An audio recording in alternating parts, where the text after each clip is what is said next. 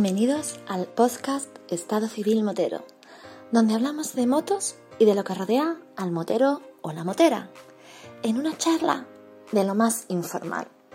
Así que ponte cómodo o cómoda y disfruta de este episodio.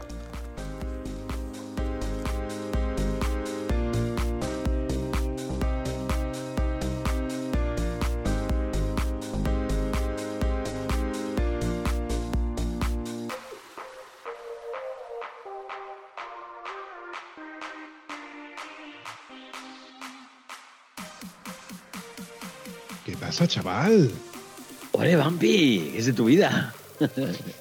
Pues aquí andamos, feliz año nuevo y todo lo que corresponde con toda esta fecha, tío. ¿Qué tal? ¿Cómo ha ido el fin de año? Pues como siempre, como siempre, duro, muy duro, muy duro. Comienzo de año siempre es duro. Oye, para quien no sepa quién eres y para que no sepa dónde estás ubicado, yo hay una pregunta que hago muy recurrente, para que, porque como tú sabes, los podcasts se suelen escuchar no solamente en el ámbito nacional de España, sino fuera del ámbito nacional de España. Entonces, alguien que, por ejemplo, nos escucha en Colombia, nos escucha en Qatar, viste tú en Qatar, me dio un día por mirar de dónde nos escuchan, en Qatar. Digo, ¿quién coño estará ahí? ¿Estará escondido allí o estará en búsqueda de captura? Cualquier historia. Entonces yo suelo preguntar, ¿tú dónde estás físicamente? Como me digas que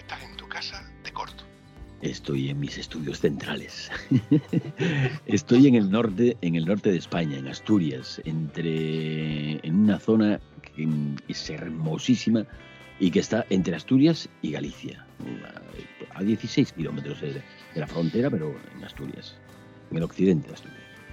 Para que no lo sepáis, haga más o menos una idea, aproximadamente entre Huelva y Asturias hay unos mil kilómetros. Sí, mil kilómetros. En línea recta por la autopista Vía de la Plata, que es un coñazo.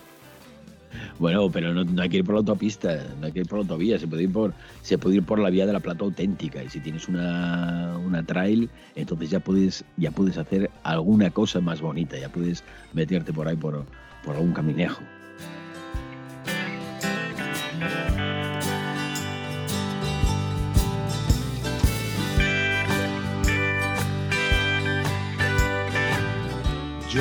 Lo, me lo propuse en su día, tío, pero eso en mi caso equivalía a casi dos días.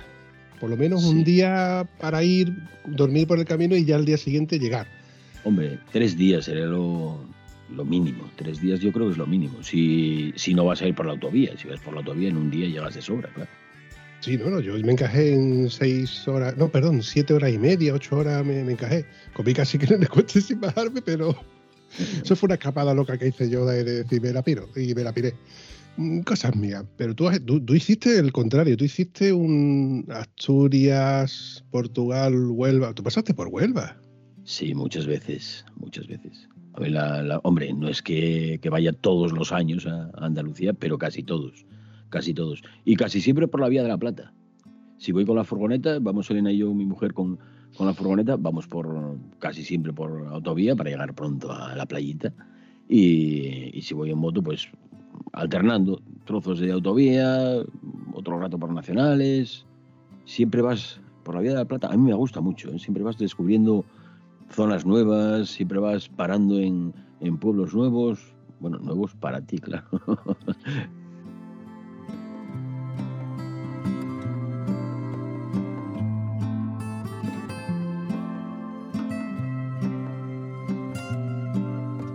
Roberto, ¿tú te consideras motero, motorista, piloto, repartidor de pizza? ¿Qué dice usted?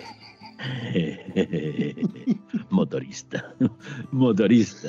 No sé, no sé muy bien lo que significa motero o motorista, pero yo prefiero, prefiero ser motorista. Me suena, quizá me suena menos, un poco menos despectivo. ¿no? Un día eh, estaba charlando con, con, un amigo que tiene una Harley, estábamos grabando un podcast y, y, le dije, porque los jarleros sois, dicen, no, jarlistas, mejor prefiero jarlistas. Y yo me di cuenta, ¿no? Jarlero suena un poco más como, como un poco más despectivo. Jarlero, motero, pues yo creo que es mejor acabarlo en ista. ¿no? Suena como más, como con más dedicación.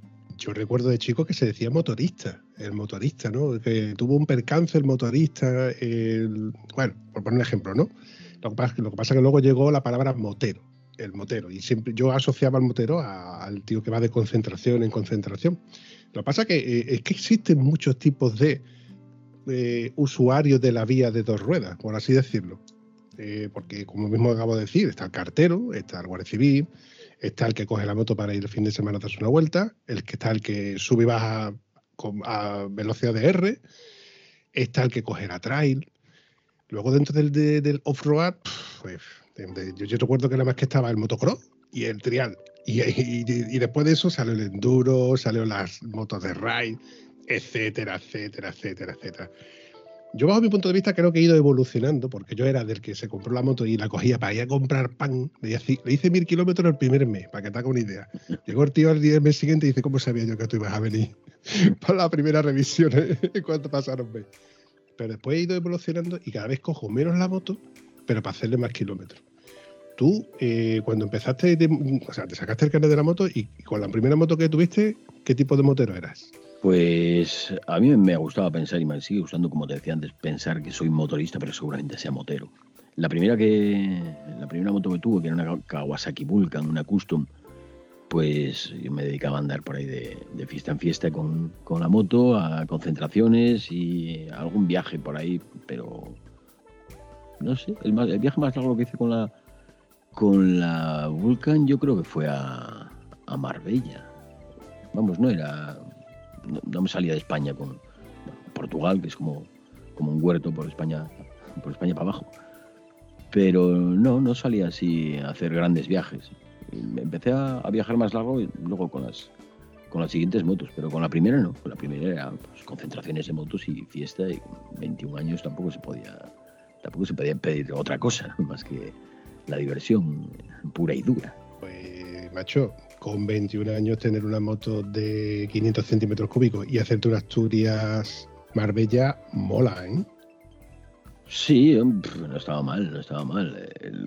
la primera concentración a la que fui por ahí así un poco lejos, recuerdo que fue la de Tomelloso, que nos lo pasamos muy bien allí y yo era, el más lejano en la concentración de Tomelloso, que era, bueno, era una concentración muy local y les causó cierta sorpresa Estamos hablando del año 90 y, 90 y pocos.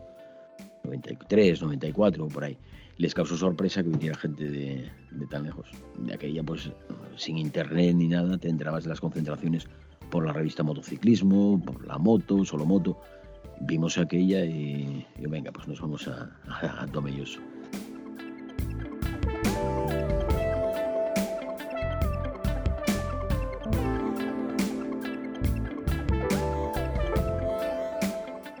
Y con la Vulcan, pues eso, arriba y abajo. Luego, de, después de la Vulcan, tuve otra custom, tuve una, una Suzuki Intruder 1400, 1400 de cuatro marchas. Había muy pocas en España. Y con esa sí, con esa ya empecé a moverme un poco más, no más lejos, pero sí más, más habitualmente a, pues eso, salir a Marbella cada, todos los años, a Faro y a concentraciones así un poco más, un poco más lejanas, lejanas de 1000, 1200 kilómetros, tampoco es tanto pero, pero sí, sí me, movía, me movía un poco más. Y luego ya con, luego ya empecé, me metí en el mundo trail con la Yamaha Tenere y con esa ya, ya me moví, pues eh, fui a Marruecos un año, fui a, a, a, Escocia y bueno, no era una moto muy adecuada para viajar, pero sí que sí que te daba ciertas alegrías, le puse algunas de tacos también y bueno, en fin, y empecé a moverme de otra manera. Ahí te envenenaste, ¿no? ¿De ahí, pasaste a la, la DRZ? No, la DRZ, la DRZ la tuve durante un tiempo, pero para trabajar. la moto de trabajo. Que está muy bien tener una, una DRZ para trabajar. ¿eh? No tienes que pagar gasolina, no tienes que pagar los repuestos, puedes subir y bajar cortafuegos sin miedo a, bueno, pues ni a estropear la moto ni, ni a que te ni a que te capture los agentes de autoridad. Pero bueno, ya estás trabajando.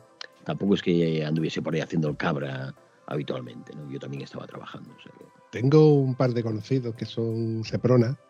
De hecho, tengo uno que es ex Seprona. Desde aquí le mandamos un saludo a mi amigo Sergio Naranjo. que me cuenta, me contaba historias de Vaya, cuando. vaya queso me trajo Sergio. Uh, Ya, ya, de ya, Huelva. Uh. Me consta, me consta. Ese fin de semana no pude. ir. Me, me lo dijo de que tenía organizado la ruta, además con gente que salía de aquí. Y me- tengo, yo es que ando muy mal de tiempo, tío. Yo tengo los, fines de semana, los tengo muy, muy cogidos y luego son nada más que fines de semana lo que tengo. Entonces, para escaparme a la, la de Grandas, lo tenía apuntado, tío, pero me sabe, es que lo tengo muy complicado. Para hacer grandes tiradas de fin de semana lo tengo complicado. Bueno, volviendo al, tema este, me contaban lo, claro, las ventajas y virtudes y defectos que tiene ser un profesional de la moto en, el ámbito de que, te- tú puedes, tú tienes tu VR400 y ahora te pones a andar por el campo y hacer tu, trabajo, ¿no? Deja de ser divertido. Que te lo pasas bien porque vas haciendo tú lo que te dé la gana, como te dé la gana. Pero ya es que creo que es un poco por obligación. Es como el, el- el podcast, a mi punto de vista. Si a mí me pagaran por hacer esto, ya no lo haría con el mismo amor. No estoy de acuerdo. ¿eh? Yo estaría encantado, encantado que me pagasen, que me pagasen todos los meses dos mil pavos por hacer un podcast, por ejemplo. Dicho, Estaría, pero- estaría encantadísimo. Va, va, va, estoy de acuerdo, estoy de acuerdo contigo. Es como. Es que es de esas cosas que dices tú, si te pagan bien, va. ¿Tú- ¿Tú te imaginas a Nacho Vidal que le pagaran 5 euros o 10 euros por hacer lo que hace? Depende, depende cuánto rato. Depende cuánto rato. ¿Sabes que estuvo Nacho Vidal estuvo en viaje en moto hace unos años? Lo escuché, sé que es motero y además le gusta la Royal Enfield. Y no, y no hicimos ninguna broma, no, no, no salió así ninguna broma de... Porque el tío iba soltando, con, iba soltando palabras como una ametralladora. Tiene una facilidad de palabras que yo no me lo esperaba.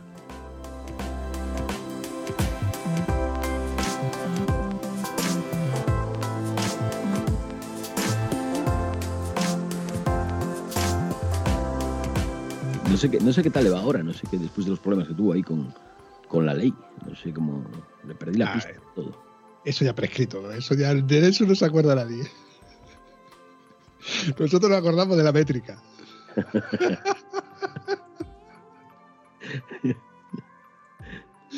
Pero bueno, volviendo al tema del ginecólogo, digo, del, del, de lo que nos gusta de nosotros, ¿no? hacer kilómetros en la moto. La diferencia que hay en hacerlos cuando te gusta y por gusto, y cuando lo hace que te ves un poco obligado a hacerlos, ¿no? Tú, tú sales a trabajar y dices tú, joder, me tengo que mojar. Y sin embargo sales a, a rodar en moto y dices tú, me da igual que llueva.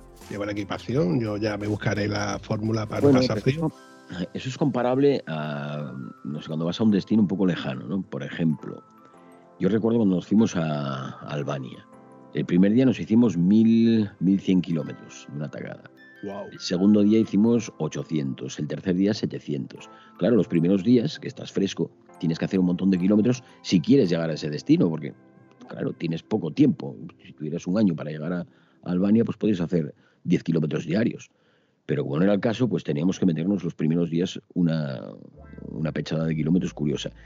Y cuando te haces eso, mil, o gente que hace más, 1500 kilómetros, conozco gente que en un día se hizo dos mil y pico, bueno, en un día, seguidos, dos mil y pico seguidos.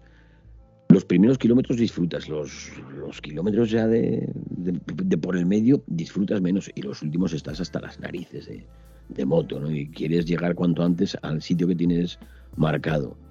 Pues esto es un poco lo mismo, ¿no? De- si, sales a si sales a currar en, en la moto, los primeros días está muy bien. Pero luego hay días que, no te apetece y tienes que salir igual. Pero tiene dos ruedas, oye, tiene dos ruedas por lo menos.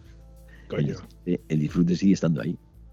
Yo estoy seguro de que al que le guste, por ejemplo, la pesca o le guste el mar y diga, "Oh, voy a salir, ojalá tuviera yo un barquito y luego te dice, venga, te voy a pagar todos los meses por, a- por coger una lancha motora súper potente y ponerte en el mar a toda leche, eso mola. Pero cuando ya lo tienes que hacer pasando frío, pasando calor, con lluvia, mojándote, salpicando y, siendo incómodo, ya deja de ser un poco tan divertido. Pero luego llega el fin de semana y dices tú, "Ey, bueno, pues pues voy a salir en moto.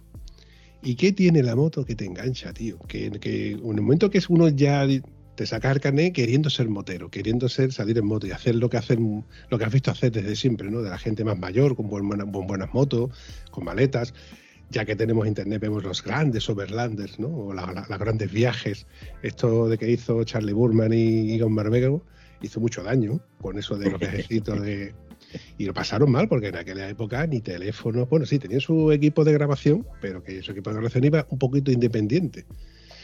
Lo que pasa es que creó escuela, creó escuela y a mucha gente le entró el gusanillo. Eso fue un pelotazo. Y yo muchas veces cuando, cuando surge el tema, siempre comento el caso de KTM, que tuvieron la oportunidad de, darles las motos, de hecho las tenían ya palabradas e iban a viajar con KTM, y luego en el último momento les dijeron que, no, no, no, que se retiraban del proyecto, que no, que no les encajaba, y fue cuando entró BMW.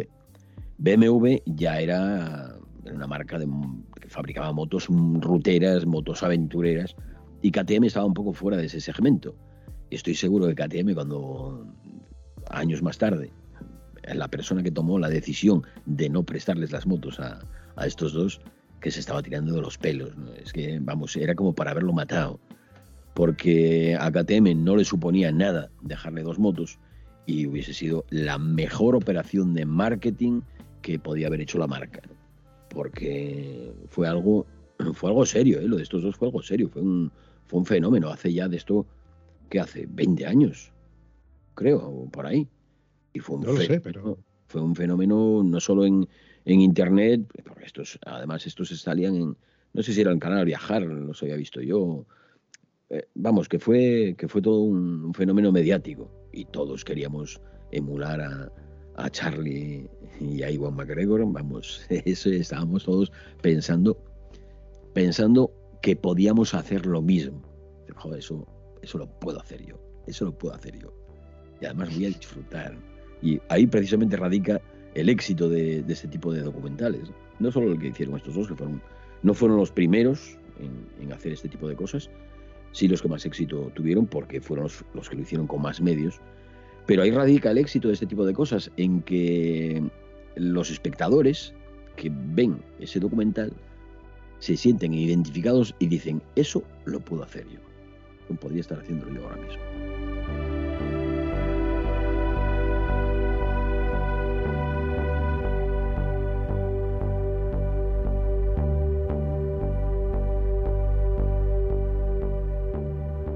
Qué buena reflexión tienes, macho. Desde luego, hay veces en las que me quedo. Me dedico a esto profesionalmente, a reflexionar.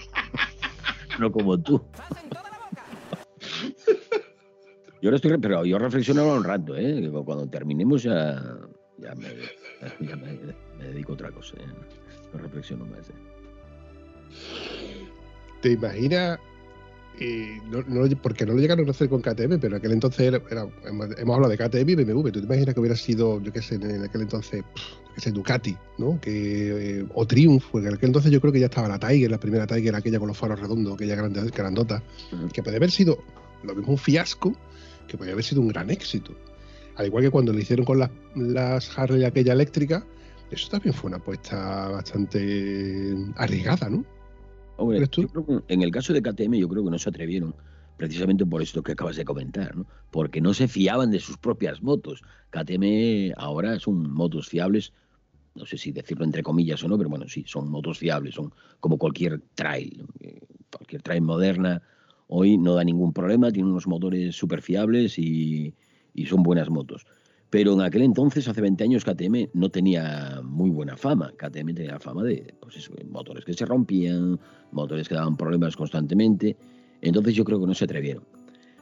¿Que lo hubiesen hecho con otro tipo de, o sea, con otra marca? Pues no sé. Yo creo que, yo creo que fue una bendición que lo hicieran con, con BMW, porque BMW, a pesar de que BMW también tiene sus, sus cositas, pues la marca respondía. O sea, sí, si hay cualquier cosa, si se rompe un cardan o hay cualquier cosa, BMW no iba a permitir que, se manchase su reputación así con, sobre todo con estos dos, ¿no? con estos dos que personajes famosos ya antes de salir a, la carretera. Mira, a colación de lo que estás comentando, me pasó por el, por el podcast un, un, un contertulio, Roberto Peregrín, que tiene una agencia de viajes, y me comentó de que él había tenido varias BMW y ahora tenía una Africa Twin. Como la Africa Twin había ganado en agilidad en comparación con la BMW, evidentemente él decía que era una moto más barata, las revisiones le salían más baratas, pero que no era exactamente mejor moto, sino que en diferencia con BMW también tenía sus defectos. No recuerdo qué problema tenía con la bomba de gasolina, creo que fue alguna historia de esta, en la que Honda no respondía tan bien como respondía BMW. O sea, mm. Alababa BMW en que te cobra lo que te cobre, te cuesta lo que te cuesta, pero a la hora de responder responde. Y en el caso de Honda, pues tenía revisiones más baratas, la moto era más ágil, tenía menos potencia en comparación con la BMW anterior que tenía, con las tres anteriores que tenía, pero la alababan en el aspecto de que, bueno, pues, también que tiene sus pros y sus contras. Todo creo que en definitiva tiene sus pros y sus contras. Curiosamente, del dentro del catálogo de su, de su empresa tiene muchas BMW. O sea que lo que pasa es que creo también el marketing lo hemos creado nosotros, porque evidentemente vemos BMWs como si, como si fueran, yo como si las regalaran. Hombre, que tienen, tienen los, los futuribles, eh, los posibles clientes, tienen unas facilidades para comprar una BMW que hasta hace muy poco no había con otras marcas. El programa Select, el programa Select lo que hizo fue comprar, comprar personas, comprar clientes. Tú llegas a la BMW, eh, a ver, que no tengo mucha pasta, tengo esto para darte entrada y nada, nada, esto aquí el programa Select, a los tres años te cambias la moto eh, o, la pagas o, te pillas otra y sigues enganchado. O sea, no compras una moto, resulta que la moto te compró a ti, la BMW te compró a ti, te tienen enganchado, te tienen enganchado durante años y años. A mí me parece una, una política de ventas excelente. Tú es como, como si estuvieses viendo Netflix. Al final te, enganchas a, ver series, una cosa y otra, y sigues pagando los, no sé cuánto cobra Netflix, 9 euros y pico me parece al, mes. Esto, es, esto la BMW es un poco más, pero tú estás, eh, estás enganchado a, la marca, ya formas, formas parte además de, del elenco de, clientes de, BMW, te, hacen eh, fiestas, te, tratan estupendamente cuando vas al taller, aunque no seas cliente, yo no soy cliente y una vez que fui con, con mi BMW al taller me trataron, vamos, como si lo mereciese. Entonces, pues yo creo que, que, BMW dio el campanazo con el programa se le dieron el campanazo total. La duda que me queda es qué hacen BMW, qué hace después con tantas motos, ¿no? Porque van retirando motos de, de clientes, retirando motos, y eso a dónde, a dónde las venden luego, porque no se ve tanta moto de segunda mano en, en los concesionarios, ¿no?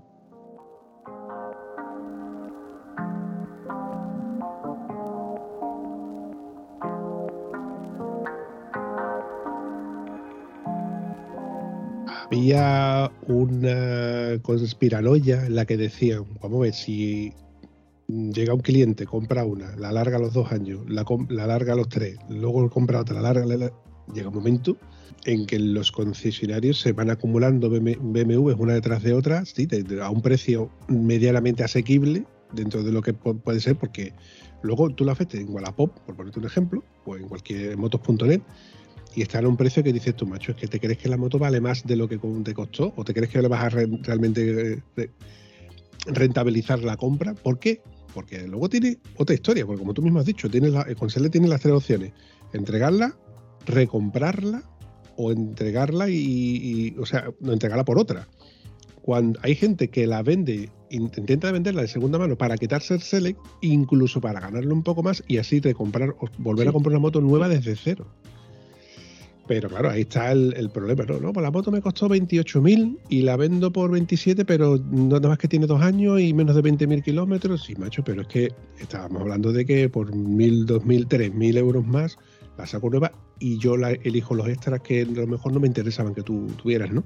Sí que es verdad que se están acumulando, se están acumulando. Y hay una conspiranoia, no sé dónde lo leí, que decían que llegará un momento en que esto explote porque tantas BMWs ahí...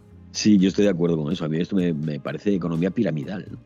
El, chollo este de, la economía piramidal, de las, estafas piramidales. Eh, no quiero decir que sea una estafa de BMW, ni mucho menos, ¿eh? no se me Pero, pero sí suena a estafa piramidal. Aquí, venga, motos y motos y motos, y te retiro la moto que está prácticamente nueva, tiene tres años, te la retiro, y no, no, no te preocupes, ya, toma esta. ¿Y, esas qué hacen? Pues no los van a chatarrar. A Marruecos tampoco las, las pueden enviar, porque a Marruecos no, no hay mercado de motos. No, no, no. No sé, no sé de qué, qué- qué están haciendo con ellas. Yo recuerdo cuando compré la mía, que no había modelos en stock, para, no había modelos de prueba, pero me dijo el, el concesionario y me dice, oye, te, te voy a traer una, que la tengo que traer porque BMW me, me cede una. No, luego, luego resultó de que me entero de que el, el concesionario la compra, la tiene un tiempo y luego la vende, pero no la vende en ese mismo concesionario, sino se la pasa a otro concesionario de otra provincia, llámale Lugo, por poner un ejemplo, y viceversa, la de Lugo se viene para Huelva y luego se vende como moto de segunda mano.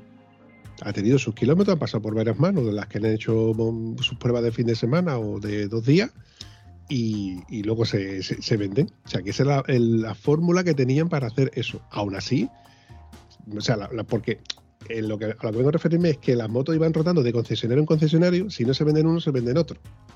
Mm. Esto estaba bien porque cuando yo probé esta, yo pues, a mí me lo dijo el chico del concesionario, dice, vas a estrenar dos motos, esta es la tuya. Digo, hostia, es verdad, voy a estrenar dos motos. Estrené la mía, que, era que la mía es negra y amarilla, la rubia, y una gris calamata que no me terminaba de convencer.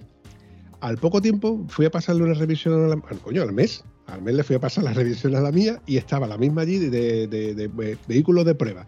Y ya le habían roto la maneta de embrague.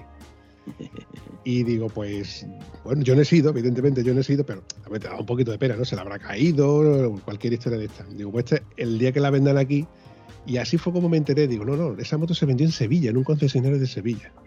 Y la maneta de embrague la tenía rota. Las motos de prueba eh, de concesionario no están bien tratadas. ¿eh? La última que probé hace tiempo ya mm, le iba dando cera, ¿eh? la iba subiendo de vuelta, se le iba dando, le iba dando caña. Al fin y al cabo se trataba de hacer una prueba.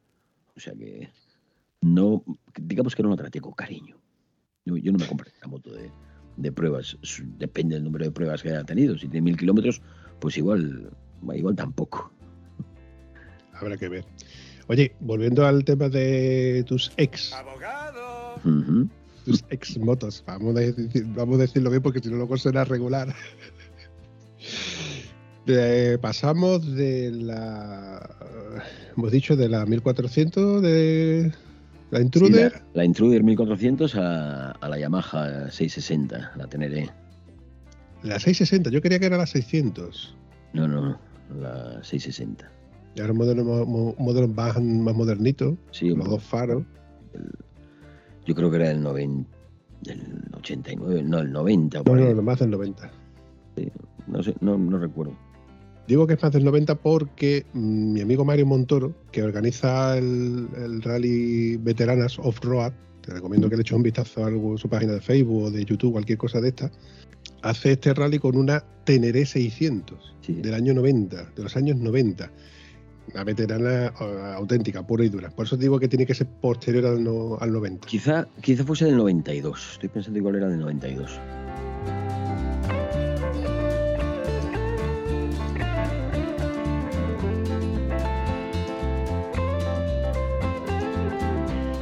Ah, esas de las que venían con el muñequito del Arajito 92, ¿no? Con furro, sí. Pero de la Expo, de la Expo.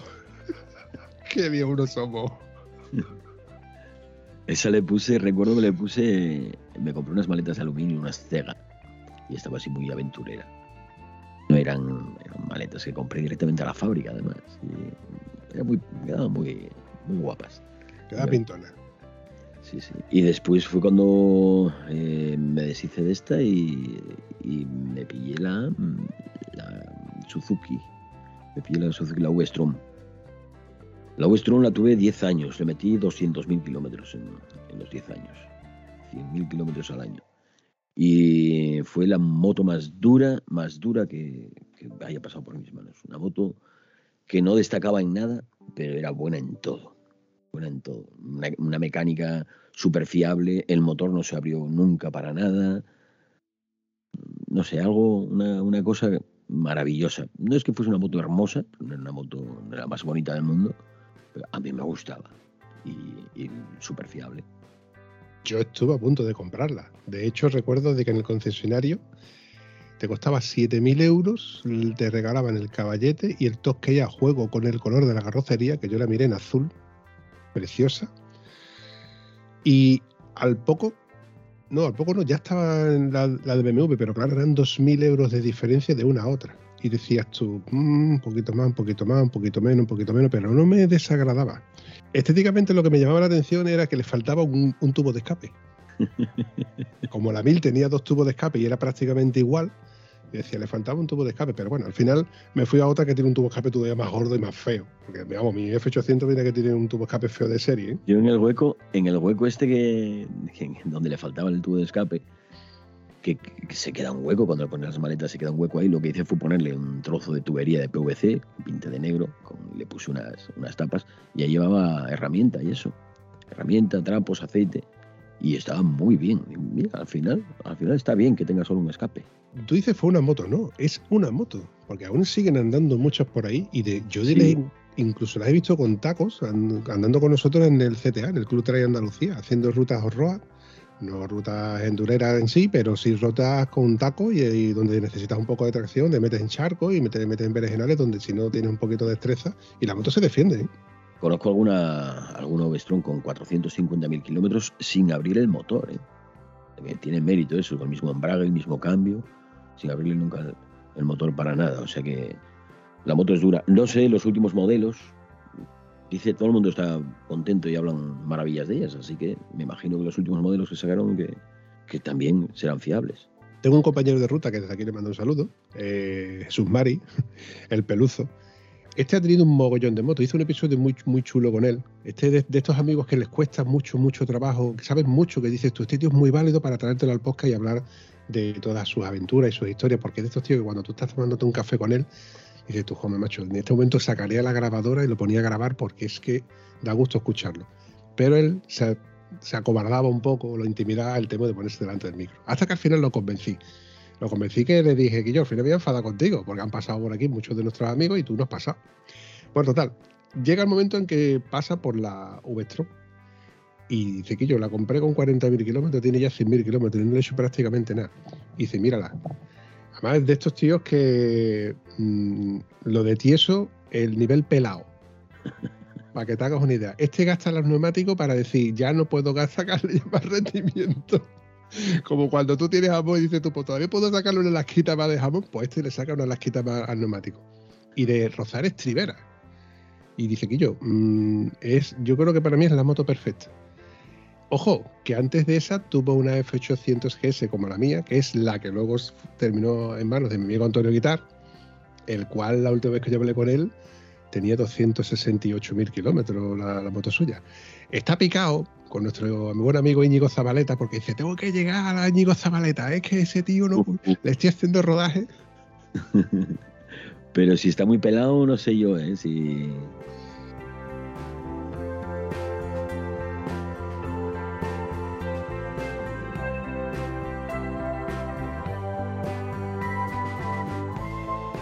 podrá llegar.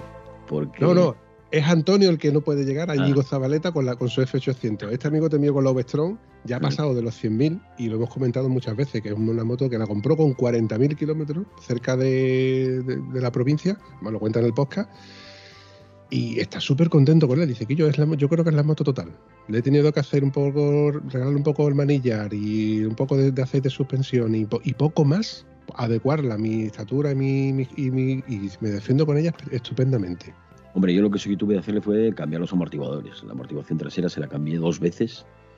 La última vez le puse unos amortiguadores Hagon hechos a medida, que bueno, la moto cambió como del blanco al negro. La moto era una maravilla, después iba sobre raíles. Y le cambié los, los muelles, también los muelles de la horquilla, le puse unos muelles un poco más duros, un aceite de, de un poco más de densidad Tuve que cambiarle también eh, los cojinetes de dirección y la leva de embrague. No sé, cosas que, hice yo aquí en casa, vamos, no, tuve necesidad de llevarla nunca al taller ni nada. La llevaba al taller para hacer el reglaje de válvulas, que ahí no me atrevía a tocar. Me daba un poco de respeto todo eso. ya no me lo recuerdes que ahora le toca a la mía, o no le toca, le, le tocaba los 40, iba por los 100 y, cada vez que se la llevo el mecánico para hacer la revisión me dice, vamos a ver, vampiro, si es que no suena, no hace nada ningún extraño, si quieres yo te lo hago, pero yo te digo a ti que no le pasa nada. Y yo ya tengo una psicosis mental de esos que tú escuchas un ruidito y dices tú, no estoy convencido. Psicosis. Igual con los, con los, con los ruiditos. Sí. Es algo, eso, es algo, eso sí que es muy motero, ¿eh? Estar escuchando ruidos en la moto. Yo creo que esto antes no lo hacía. Y hay gente que dice, parece que huele un poco a quemado. Digo, ¿cómo va a oler a quemado? Hombre, es imposible que huela a quemado. Si tú vas en la moto puede oler a quemado si estás eh, cuando paras, pero cuando estás en marcha no puedes oler la moto. Los olores a quemado o, del escape o lo que sea que emanen de la moto se van a quedar atrás. Tú vas oliendo lo que te viene de frente, hombre. Pero lo de los, lo de los ruidos sí, eso sí que es un es eh, el nexo que tenemos en común todos los aficionados a las motos. Mira, con esto de los olores. En una ruta que de esto que salimos y la ruta era cada uno busca un punto de, encuentro, o sea, el punto de encuentro es tal, cada uno se busca la ruta y cuando llegamos allí pues hacemos una merendona, cada uno se saca su picnic, ¿va? Aquí en el sur tenemos la, la virtud de que tenemos muchos días con mucho buen tiempo, entonces podemos aprovechar y hacernos un picnic donde no hace mucho viento y no hay, no hay mayor problema. Y momento estrella en el que Vampi saca la, la hamaca. Saca la hamaca, la planta en dos árboles y todo el mundo diciendo, tú eres muy cabrón, yo quiero una como esa. Y terminamos esa jornada en Decathlon que se vendieron cinco hamacas más. Pues a la vuelta de, la- de esta ruta, eh, paramos en una gasolinera ya esta- eh, por la tarde con el sol de frente. Y yo, vamos a tomar un refresquito que ya me está pegando el sol y me está pegando ya con un sueño. Venga, vale, paramos, ¿no? Un refresquito. Me dice, Guillo, una de vuestras motos está quemando aceite. ¿Qué me estás contando? Este hombre es mecánico, ¿eh? ojo. Mecánico de avión, furgoneta, autocaravana, de coches, de motos, es mecánico. Y digo, "Mm, me estás acojonando, Rafa. Dice, una de vuestras motos huele aceite, porque yo voy detrás y huelo aceite. Digo, espérate, igual es el escotoiler que ha soltado una gotita en el escape. Dice, no, no, no, no. No es el olor del aceite cuando cae en el tubo de escape, es el olor de la combustión y está quemando aceite. Mira, ya me dejó con la psicosis. Dos rutas después le dije, oye Rafa, tú que vienes un rato detrás mía, mi moto sigue oliendo a aceite. Y dice, pues no, no huele, porque si oliera ya te lo habría dicho. Qué bueno. Está bien, ¿eh? Llevar un mecánico así en la Que ruta. va, que va, que va, que va, que va. que al contrario, Roberto, no interesa llevarte un amigo que sea mecánico porque está mirando de tu moto, está hablando contigo y automáticamente su subconsciente está mirando la tensión de la cadena, que si pierde aceite el hidráulico, de la amortiguación. Es, es- es un coñazo. Ah, pero entonces tú lo que no quieres es quedar en evidencia. No quieres, no- eh, a ti no te interesa tener la moto en perfectas condiciones. Lo que no quieres es quedar en evidencia. Ay, no, ahora tengo que, ay, que le tengo que cambiar el kit de arrastre, que son 180 pavos. Ay, ay, ay, ay, ay. A ti lo que te jode es eso. Mira, anécdota guapa. Esté bien o mal, te da igual.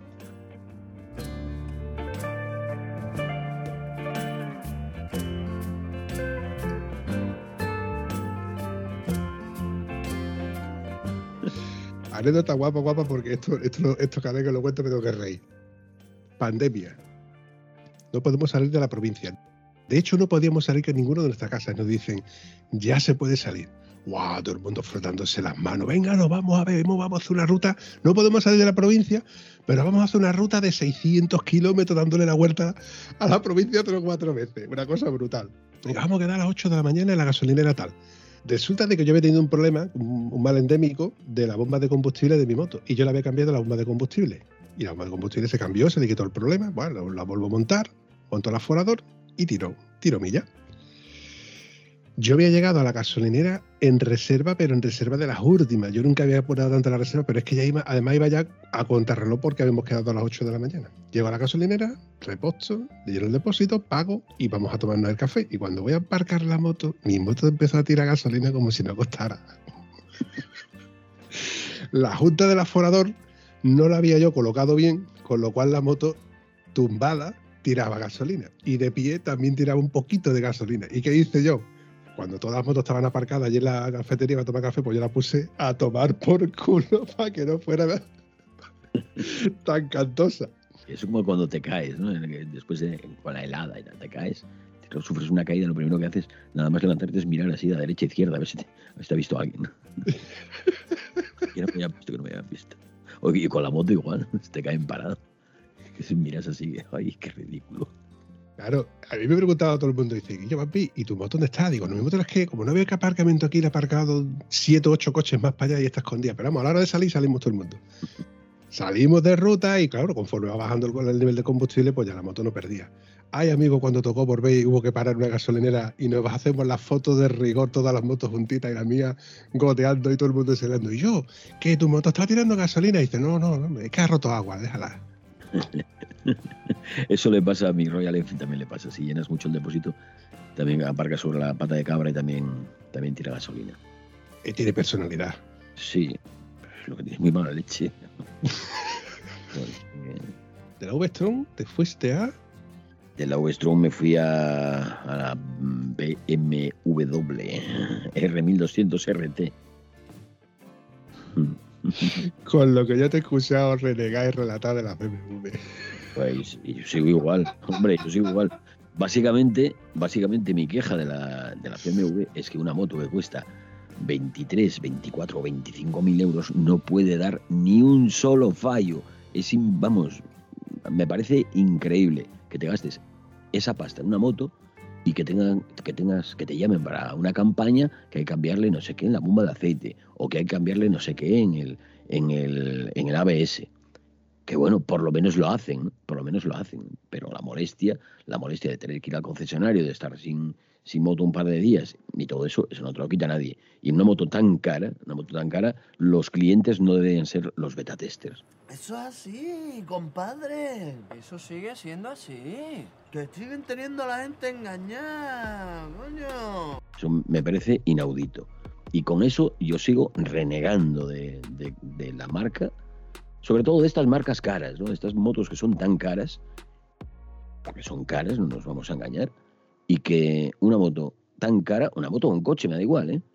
que vale tanta pasta, que esté dando fallos. No, no, es que los vehículos no son perfectos. Yo, pues tiene que ser perfecto, joder, que me estoy gastando aquí 25.000 euros en, en, la moto y tiene que ser perfecta, no puede darme estos fallos. La moto tiene que salir al mercado probada ya, probada y requete probada. En, no se puede estropear la bomba de, de gasolina a los 40.000 kilómetros.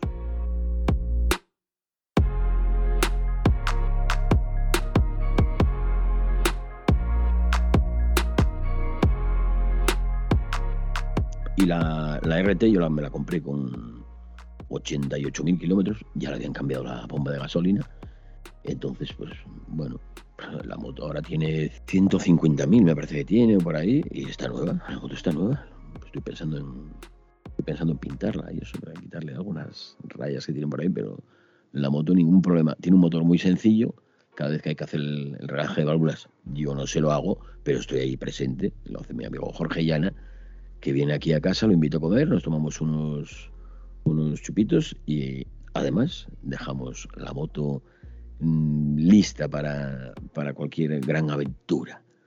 Reglaje de válvulas, eh, sincronización de cilindros, cambio de aceite del motor, cambio de aceite de, del cardan, todo, todo, aquí, todo en casa con, con Jorge.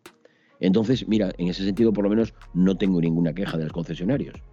Como no los piso, pues creo que dicen, dicen que a la hora de concesionario en BMW que, que no es barata. ¿eh? Dicen. Es que si fuera barata cualquiera tendría una BMW. No todo el mundo puede tener una BMW. No, no, no, eh, espérate, rectifico. Cualquiera puede tener una BMW. El problema es poder mantener el nivel de una BMW. Claro, claro. Joder, mira, por ejemplo, esta, esta RT ahora hay que cambiarle, bueno, ahora, hace tiempo ya, que hay que cambiarle los, los sensores de presión de los neumáticos. Cambiar los dos sensores de presión, eh, tú vas al concesionario y te cobran un pastizal, un pastizal. Porque el sensor en sí mismo no cuesta, debe costar 10 euros. Pero claro, desarmar la rueda, quitarle un sensor, ponerle el otro, luego meterla en la máquina para sincronizar y, y, que la moto reconozca el sensor nuevo y todo eso, al final no sé si son 250 euros o una cosa así, los, los sensores de los dos neumáticos.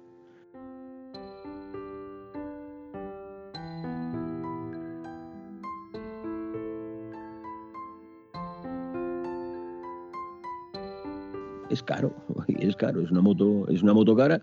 En coches, pues lo mismo, si tienes un Mercedes o tienes un Audi de estos eh, de tropecientos mil o un BMW, pues lo mismo, es caro. No es lo mismo tener un Skoda que tener un Mercedes. Eso es así. Y los pimientos son asados. ¿Y las papas fritas? Hombre, por favor. ¿Tú sabes cuál es el coche del tieso? No sé, el 127 de siempre, ¿no? No, no, no. El Dacia Sandero blanco. Se puede ser más tieso. Bueno, no sé, yo casi prefiero el 127. ¿eh? Yo me crié en un 127 amarillo de dos puertas, que provenía de un de autoescuela. Digo, ¿cómo coño podían hacer de dos puertas, tío? podían haber criado en una furgoneta, por lo menos, hombre. Yo es que ya nací tieso. Oye, Roberto, tu moto también, yo creo que el éxito de ventas de la Gran Gabarra fue que la Guardia Civil hacía publicidad sí o sí. Claro, les hacía un montón de kilómetros. Date cuenta que esos también andan bastante tiesos, ¿eh? Y eh, los presupuestos de la Guardia Civil había años en que, estaban bien y que se podían comprar un montón de motos, pero luego pasaba un montón de años en que, en que las motos había que estirar, estirar kilómetros y, llegar a los 300.000 kilómetros porque, porque no había dinero para comprar más. Entonces, claro, esas motos, esas motos están probadas y requete probadas. ¿no? Y se sabe que, pues eso, que son motos fiables, pues están muy tralladas. Esta mía, de momento, va como una seda. ¿eh? Yo estoy encantado. Es, es una moto que no es que sea, estéticamente no es que sea muy bonita, pero, pero no da fallos. A mí, por lo menos, no me dio ningún fallo. Corre mucho, es muy ágil, mucho más ágil de lo que pueda parecer, porque parece un mastodonte, pero por estas carreteras aquí de puertos de montaña, la moto se defiende muy, pero que muy bien, muy bien. Y sobre todo si conoces el puerto, entonces ya, ojo, ojito. También rozas estribera, ¿eh?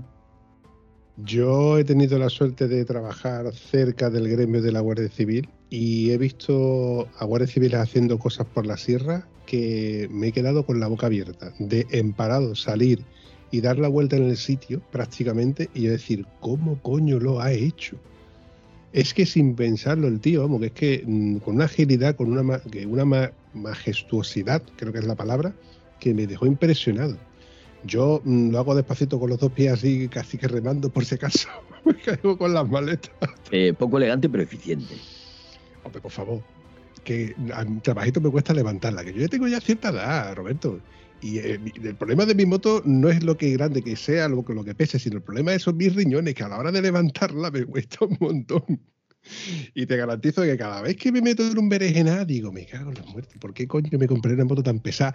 Y luego digo la misma vez, menos mal que no me he comprado todavía una 1200 de esas gorda, gorda, gorda, que pesan el doble. Las, las GS 1200 a veces es increíble ver por dónde se pueden meter. ¿eh? Alguien, alguien que sepa manejarla verdaderamente hace con esas motos cosas, cosas impensables. Lo que pasa que eh, vemos ese, ese, ese, ese comportamiento de la moto, vemos esa agilidad y esa ma- manejabilidad que tiene en el monte un mastodonte de 1200 centímetros cúbicos como es la GS o la GS Adventure y pensamos que cualquiera es capaz de hacer esas cosas con esa moto y nada más lejos de la realidad. Con esas motos hay que, para meterlas por el monte, hay que saber lo que se está haciendo.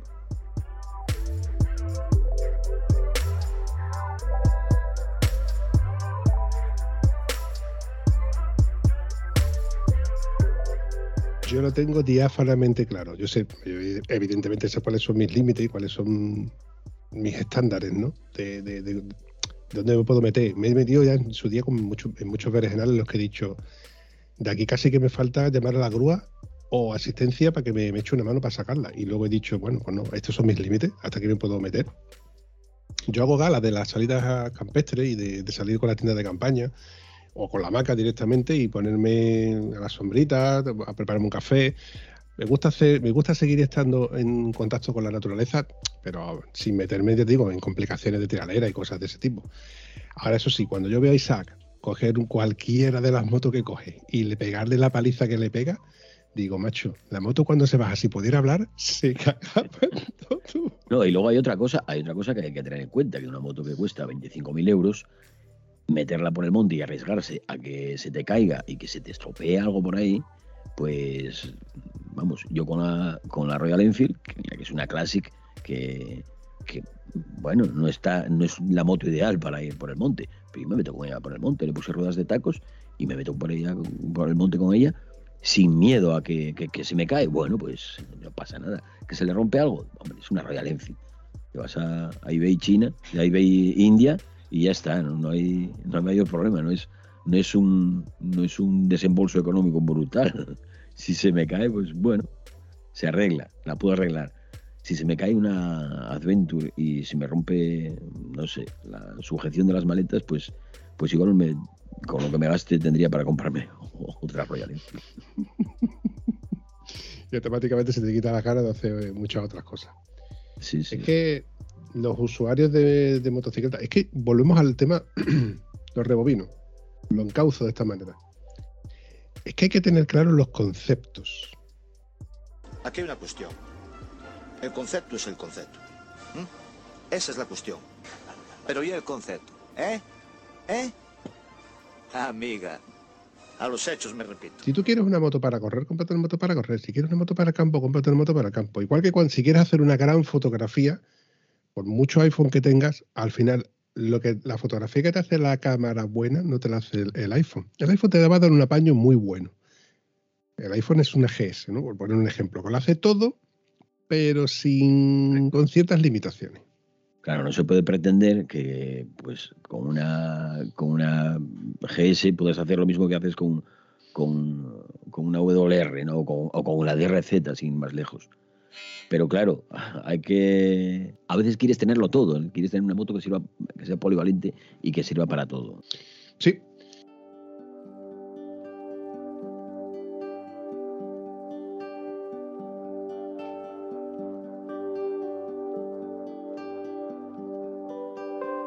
Oye, Roberto, ¿y cómo que te dio a ti por esto del podcast?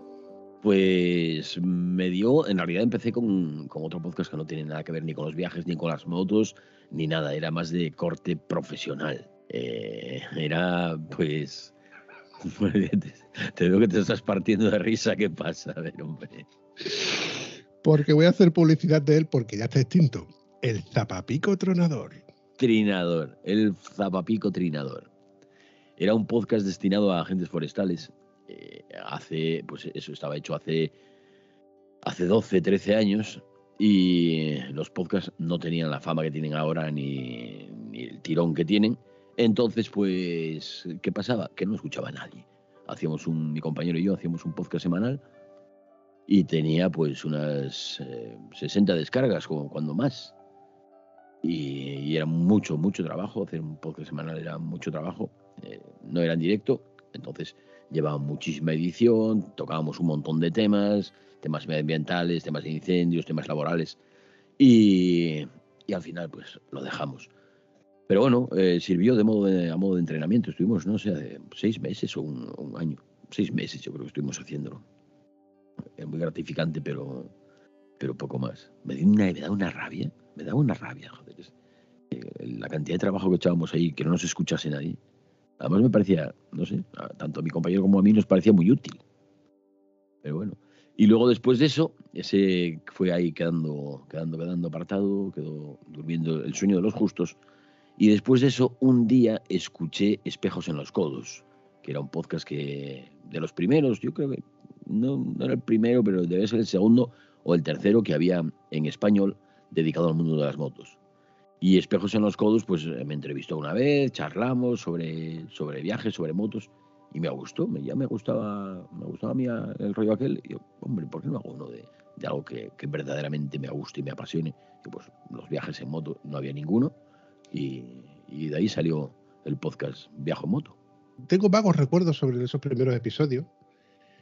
Los primeros episodios de todos yo creo que siempre son los más... ¿Cómo te diría yo a ti? Los que más duelen. Es como, como, los dientes. Al principio duelen. Digo duelen porque son difíciles de echar para adelante, aunque se hacen con mucha ilusión y pocos medios, y hay incluso poco, con, poco conocimiento de, de, la materia en sí, pero luego conforme va pasando el tiempo, que te vas profesionalizando, esa palabra la digo yo despacito así para que se entienda, porque yo decir profesionalizando todo junto suena muy, muy, muy difícil, muy complicado. Más profesional. Hostia, ¿ves tú la diferencia que de... profesional ya. Oye, ¿llegaste a pensar de que llegarías a ser profesional en esto? No, pero no lo soy, ¿eh? lo decía de coña. No, ¿Cómo no. que no? Que va, que va. Lo que tengo son muchas horas detrás, pero no, no. Tengo muchas horas metidas, mucha, mucho y muchas perras aquí metidas, mucho dinero invertido en equipo para tener un buen sonido, que es, bueno, a mí me gusta tener buen sonido. No, fueron muchos años luchando desde el principio para, para que se escuchase bien. Ya no voy a decir que quedase en un, un, segundo plano lo que dices, pero por lo menos aunque lo que digas no sea pues lo más atractivo y lo más simpático y lo más divertido, por lo menos que se escuche bien. Y aparte de eso, ahí- hasta ahí llega lo, lo profesional, yo creo. Mira, mi- mira el micrófono que tengo aquí delante. ¿eh? Sin micrófono llevo un rato, llevo un rato, no, llevo tres sesiones contigo para, para preguntarte de dónde coño ha salido ese micrófono, tío. De Amazon. ¿De Amazon o o de, o de Thomann? Igual de Thomann en, en Alemania. No, no recuerdo. No, yo creo que fue en Amazon. No lo sé. Tú dices que no eres profesional en esto, pero creo que eres el referente. Yo cuando he, he comentado, oye, pues voy a grabar con Roberto Naveiras, hoy he grabado con Roberto Naveiras. ¿Y Roberto Naveiras quién es? Ojo, eh, te estoy hablando de quien no sabe quién es un podcast, ¿no? Y digo, oye, pues Roberto Naveiras, para que te hagas una idea, pues, yo sé, el, el Buenafuente, el Pablo Motos de, de la televisión en este caso, ¿no? Eso es una, eso es una barbaridad. Nada, nada, nada, nada que ver con, nada que ver con eso. Que va, hombre. Que va, que va. Venga, vale. Yo llevo más años, yo llevo más años, pero es lo único. En- de viajes en moto, bueno, de viajes en moto es el único podcast que hay, ¿no? dedicado única y exclusivamente a los viajes en moto. Que ese es el título. Luego se habla de muchísimas más cosas. Pero bueno, el único mérito que tengo es llevar más años, aguantar más, porque esto de los podcasts es una cuestión de, es una cuestión de paciencia, de, y de ser constante. Tú si decides sacar un podcast eh, mensual, pues que tus oyentes sepan que todos los meses, tal día de- del mes, va a estar ahí el podcast. Si lo haces semanal, lo mismo, ¿no? En el caso de Viaje en Moto, es, todos los miércoles hay, hay podcast. Y es la forma, es la forma de, de que la, gente que, que te escucha, iba a decir que te sigue, que nadie me siga, que yo no sé tampoco a dónde voy. La gente que te escucha, pues que se acostumbre y que no se te que no se vayan por ahí si, si empiezas a, a- descontinuar ¿no? a, a ser inconstante al final te acabas quedando tú solo y al final más que quedarte solo lo que haces es dejar de hacerlo porque lo tengo muy comprobado ¿eh? en, en montones de podcasts sobre todo cuando son con, con muchas personas con muchas personas me refiero a más de dos que, ay no, yo este fin de semana no puedo grabar, ay no, que ahora no, y al final acabas haciéndolo, o, bien acabas haciéndolo tú solo, o bien acabas mandando todo al carajo, que suele, suele ser bastante habitual eso. Tienes toda la razón. De hecho, yo he recordado algún que otro podcast donde hay más de dos, donde si uno de ellos o dos se desinflan un poco, ya se pierde fuelle, se pierde empuje. Sí que es verdad que cuando hay complicidad y hay buen rollo, pues surge, surge evidentemente la conversación y bueno, va viendo. Pero cuando a lo mejor resulta, como tú mismo has dicho, por fechas, calendarios o por la razón que sea, no se puede grabar periódicamente, pues llega un momento en que se le pierde, se pierde fuelle, se pierde fuelle.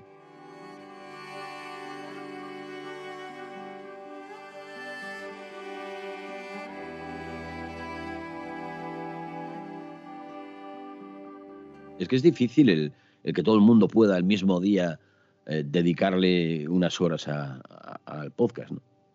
Hombre, por favor, y si encima lo hace a la hora de la siesta, La peor hora de todas. yo no sé cómo lo aguantas tú, macho, pero eso tú me lo haces a mí. Eso se lo hago yo aquí en el sur a cualquiera de los sureños y me dicen que, bueno, vamos a dejarlo para otro día, que esta hora es... A ver, coletillas aparte de que la siesta es sagrada, eh, sí que es verdad que se- la siesta es, es sagrada, coño. Eso es así, compadre. Eso sigue siendo así. Ya, lo que pasa es que lo hago a las 4 de la tarde. Antes lo hacía a las 10 de la noche. Y tenía pues más público en directo.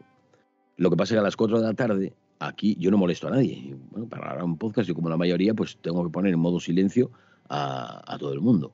Entonces, a las 4 de la tarde, yo estoy solo aquí en casa y no molesto a nadie. Estoy mucho más, mucho más tranquilo, no tengo que estar pendiente eh, de que no haya ruidos alrededor. que- además, no molesto, que esa es otra. Lo más importante, vamos. Sí, además de que te habrá pasado como a mí, o mejor dicho, me habrá pasado como a ti, de que terminas de grabar a las 10 de la noche y mientras que subes, editas o un poco lo que sea, cuando te das cuenta son las 11 o las 12. Claro, claro. Es lo que me pasaba antes. Vale. El programa en directo a las 10. De 10 a 12 más o menos, o 11 y media. Eh, a las 12 de la noche es cuando, cuando por fin descargaste, descargué todo el, todo el audio de aquí de la mesa de mezclas. Yo grabo una, una micro SD en la mesa de mezclas. Lo paso a, formato WAV, luego lo edito. Una edición somera, pero bueno, siempre hay algo, algo que hacerle. Después le paso el, el levelator para equilibrar todos los todo el, audio, el sonido, del, o sea, el volumen del audio. Después lo convierto en MP3. Después lo subo a, a iVoox. Y mientras tanto, pues hay que hacer un resumen de lo que de lo que hablas ahí. Lo subo a la página. A veces programo eh, las publicaciones para toda la semana para que vaya saliendo en Twitter, vaya saliendo en, Facebook. Todo eso lo programo en el mismo día. Y claro, cuando termino cuando terminaba el de hacer todo eso, pues me daban las 3 o las 4 de la mañana a veces, ¿eh? Y al día siguiente hay que funcionar. Entonces, bueno, ahora a las 4 de la tarde, muchísimo mejor. Y por si eso fuera poco, vas y te metes en los directos de Twitch. Bueno, al fin y al cabo es, es lo mismo. Me da igual hacer el directo con imagen que sin imagen. Con imagen, la gente que la gente que mm, sigue a Viajo Moto en Twitch tiene el atractivo de que está viendo, pues, estoy- si estoy entrevistando a un viajero, pues está viendo un vídeo de ese viajero, está viendo fotos, por siempre las, pongo de fondo mientras, mientras charlamos. Pero es, es lo mismo. Yo no me baso. eh, Viajo en Moto sigue siendo un podcast y aunque salga en Twitch, no me baso en las imágenes para, para hacer el podcast. O sea, estoy diciendo a la persona que entrevisto, oye, ¿y en esta foto que se ve que vemos aquí, esto qué es? No. eh, las fotos están, están un poco pues, eh, para que la persona que está viendo esté más entretenida. No vea solo a un par de bustos parlantes ahí. Hemos hablado de que eres un podcaster. Es que no sé cómo decirte longevo, ¿no? Yo creo que sería la palabra correcta, porque el de las palabras correctas eres tú. De largo recorrido, vamos a dejarlo ahí. Bien dicho. Y ves tú, es que eres muy coherente, tío. Mm. Un pelado ya, esto. Luego dice que no. ¿Cuántos episodios crees tú de cabeza que, que has realizado hasta ahora solamente en, en el podcast de Viajo en Moto? 338. Continuamos para Hijo puta. Lo sabe y todo. Claro, es que, claro, es que voy llevando la cuenta. Voy llevando la cuenta. 338 de viaje en moto, más luego, no sé, habrá 40 o 50 que son de, en Evox para fans, que solo, solo los hago para fans, y son de viaje en moto también, pero bueno, un poco más, un poco más variados. Luego están los de eh, Aventuras del Dakar, que lo hicimos dos o tres años, y esos, pues no sé cuántos hay, de ahí puede haber 60, 60 audios más.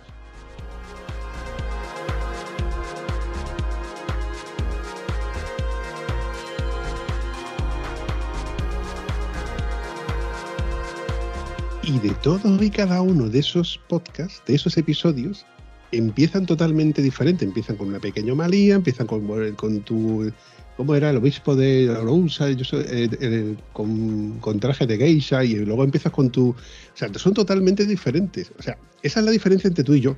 Porque tú tienes la facilidad de palabra, evidentemente. Luego está ese micrófono que te da esa voz radiofónica, te lo voy a robar. Cuando vaya yo a Asturias voy, te pego un cambiazo, te lo cambio por el Samsung este, el Pudo. Está muy vigilado.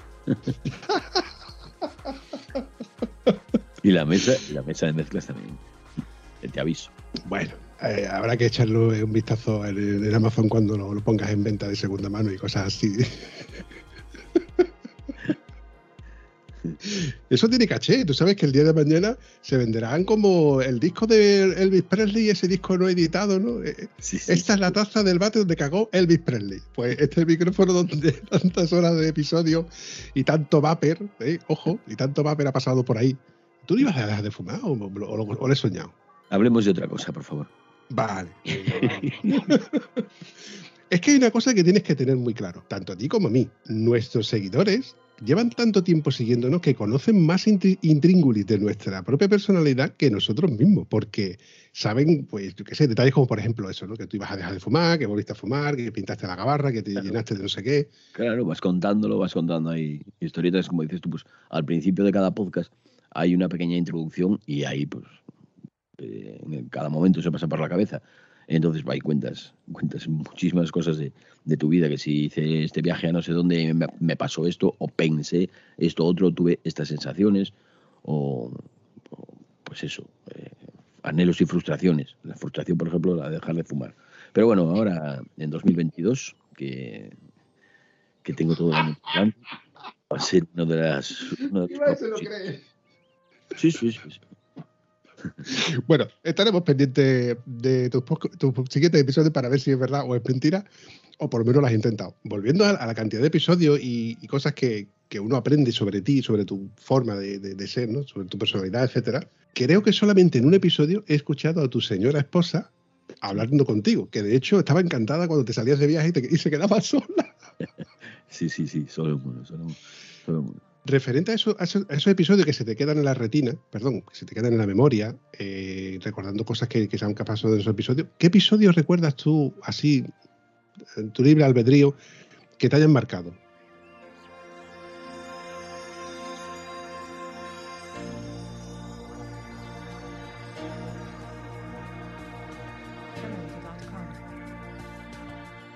Pues mira, se me viene ahora a la cabeza cuando, cuando entrevisté a un señor de 90 años, Abdullah Omdivar, que dio la vuelta al mundo en moto en una matchless eh, que no tenía suspensión trasera y estuvo 10 años viajando con su hermano alrededor del mundo.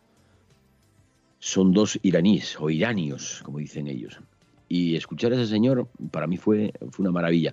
No porque hubiese dado la vuelta al mundo y no porque viajase en moto en su día, sino por cómo contaba las cosas.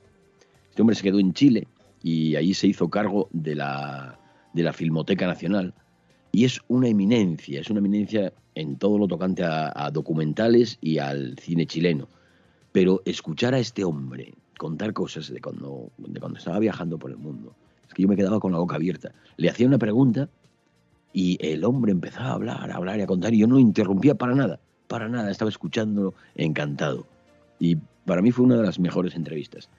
Me lo pasé muy bien también entrevistando a Emilio Escoto, también no porque tenga el récord del viaje más largo en moto, ni nada de eso, sino porque Emilio es un cuentacuentos nato. Te cuenta su viaje como, pues como si fuese un cuento, como si fuese un libro de aventuras. Y estás viajando con él. Estás sentado detrás en su Honda Goldwing y estás recorriendo el mundo en los años 80 con Emilio, que es, no sé si es la, el tono de voz que tiene, esa voz dulce, o, o qué es, pero te engancha. Emilio, Emilio es un personaje que te engancha. Son así dos de los podcasts que se me vienen a la cabeza y que recuerdo con más cariño. Oye, Roberto, para ir recortando el episodio, porque si hay alguien que no sepa quién es Roberto Naveiras, ¿dónde podemos encontrarte? Pues básicamente en viajoenmoto.com. Con ese, escribiendo viajo en moto o viajoenmoto.com, haces desde viajoenmoto.com hay acceso a, a Twitch, a Evox, a escuchar el podcast en directo, ahí está todo. Y luego pues en Instagram, en Twitter, en, en todas partes. Viajo en moto lleva desde hace 25 años en, en internet, como tal. Viajoenmoto.com existe desde hace 25 años. ¿25? Sí, más o menos. Entonces, pues es fácil. Es fácil haciendo una, una búsqueda, aunque sea una búsqueda somera, enseguida sale por ahí. ¿Podemos verte próximamente en YouTube? Porque yo he visto que estás haciendo tus pinitos con la edición en YouTube. Sí, en YouTube llevo un montón de años, lo que pasa es de forma intermitente. Eh, tan pronto me da por. Eh, me dio por hacer una, una, ocasión, digo, voy a hacerme videoblogger. Voy a montar ahí mis, mis mierdas en, en YouTube. Y fue. Bueno, fue bastante, bastante fracaso. Bueno, fue bastante fracaso. Muy gratificante para mí porque, porque me gustaba hacerlo pero en cuanto a éxito, entre cero y nada. Y ahora últimamente lo que estoy haciendo es subiendo vídeos de que grabo con el dron por aquí por, por los alrededores de aldeas, pueblos y los estoy subiendo ahí a, a mi canal de, de, YouTube, que no tiene nada que ver con, con viajo en moto. O sí tiene que ver, pero tiene que ver porque lo hago yo, pero, pero vamos, salen motos o salen drones o salen paisajes. Qué pedazo de invento el, el del dron cualquier vídeo lo endulzas con una toma de dron y queda espectacular. Y si encima tiene la voz de fondo en off de Roberto Naveiras, tiene que ser un puntazo. Oh, eh, eso no lo había pensado. Eso no había pensado, ir narrando algo ahí con, con él. Sí. Me acabas de dar una idea. Me acabas de dar una idea. Que no creo que lleve a cabo, pero bueno, te, ya tengo la idea. Tú dale, Roberto, tú dale. ¿Qué te más. cuesta? Otra cosa más. Otra movida más. Como decía Steve Jobs. Otra cosa más. Bueno, Roberto, para ir despidiéndote, yo me voy a despedir yo primero, ¿eh? como es mi podcast, como es, soy yo aquí el que corta y recorta y se lleva la mejor parte. Para mí ha sido un placer y un honor, no por ese orden precisamente, tener a Roberto Naveiras en el podcast de Estado Civil Motero. Ya sé que hay mucha gente que son seguidores tuyas que también me siguen a mí y les encantará escucharnos a nosotros dos hablar en esta charla que ha sido informal, porque como tú sabrás, como todos los que nos escuchan saben, no suelo tener guion de nada de lo que grabamos. Así que, mm, como he dicho antes, para mí ha sido un placer. ¿Y tú qué tal te la has pasado? Muy bien, muy bien. Ahora me toca mi despedirme, ¿no? Sí, sí, adelante. Vale, topa a pues- ti, topa a ti. Pues muchísimas gracias por darme la oportunidad de estar en tu podcast. Ha sido un honor y un placer, tampoco necesariamente en este orden, en ya veremos. Y como colofón, como colofón solo puedo decir que tanto tú como los oyentes tengáis una buena ruta vital. Toma ya. Ah. Eso no me lo esperaba. Ya está, la despedida. Si te ha gustado este episodio, puedes comentarlo en cualquiera de nuestras redes sociales. Es gratis y nos ayudas a seguir creando contenido. Y si además nos ayudas a compartirlo, nos haría mucha ilusión. Bueno, a la Vampi sobre todo, que es quien se le ocurra, espero que os haya gustado tanto como nosotros. Hasta el próximo episodio.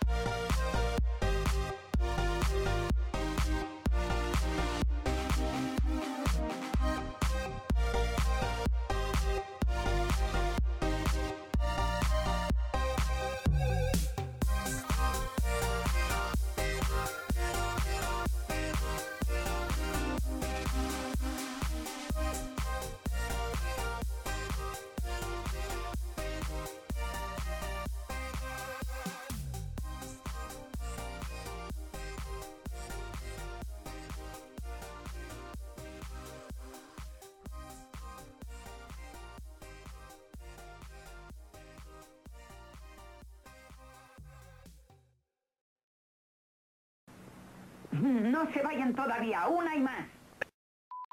¿Sabes qué hay detrás de una gran mujer? Bueno, hombre. No, no, no, no. Un hombre asombrado. Cojonado. Eso viene después. Y la idea mía, Roberto, es que tú estés como estás ahora mismo. Cómodo ahí, con tu cafelito, con tu cigarrito allí, y tú y yo hablando de, de lo que vaya surgiendo. Bueno, ¿cuánto tiempo quieres? Buah, te voy a exprimir. De hecho, yo recuerdo que de 5 se... De, de- Recor- recorta esta parte, papi. Imagínate el sonido ambiente de una cafetería. Yo voy andando a esa cafetería. Se escuchan los pasos y se escucha el sonido del jaleo de la cafetería.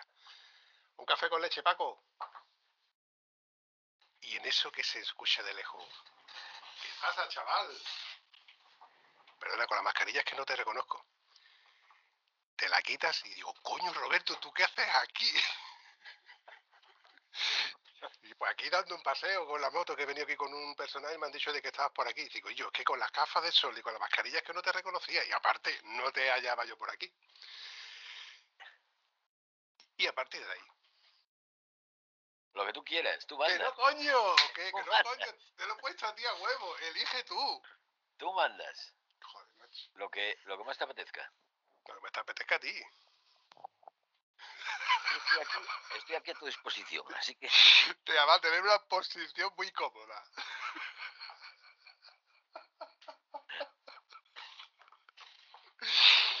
Venga, elige. Te huelen los pies. No sé, como quieras, Vampi, como quieras. A mí me, a mí me da igual, me adapto a lo que tú me digas. Joder, macho. Meto- me meto en el papel y me adapto a lo que tú me digas. Eres peor que las mujeres cuando Venga. dicen. Tira. Y yo, es que no estoy acostumbrado a grabar con un profesional. tú mandas. Yo no mando ya ni en mi casa, Roberto. tú mandas, estamos en tus estudios. Hostia, tío. Que bien ha sonado eso.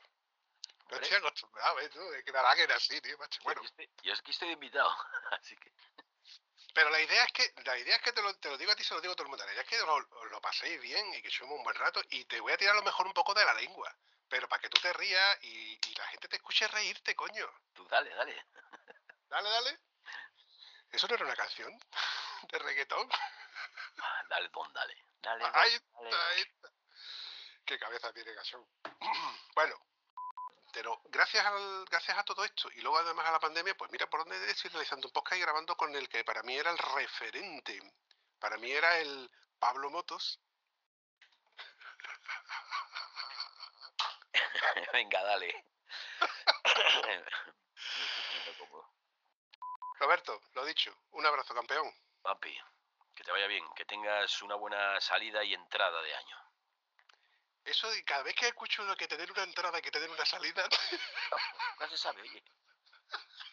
Yo como soy ambidiestro.